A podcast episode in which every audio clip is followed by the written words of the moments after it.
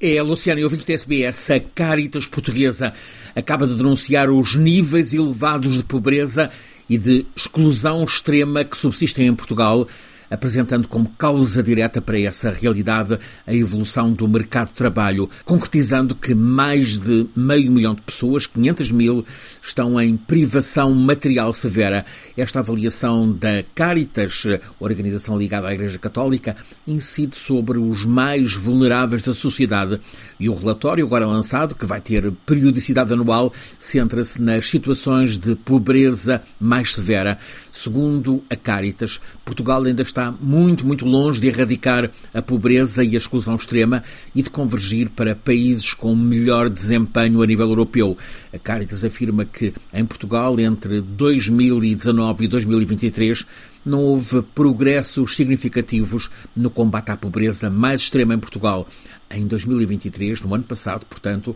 ainda havia cerca de 250 mil pessoas sem possibilidade de ter alimentação adequada, mais de 700 mil sem capacidade de comprar roupa nova, um milhão sem capacidade para gastar uma pequena quantia consigo mesmo, mais de 2 milhões de portugueses, portanto, cerca de um quinto da população residente no continente, sem capacidade para manter a casa devidamente aquecida. É o que se lê neste eh, relatório da Caritas, organização ligada à Igreja Católica Portuguesa, muito ativa no combate às situações de injustiça social e de pobreza. Francisco Sena Santos, a SBS, em Lisboa.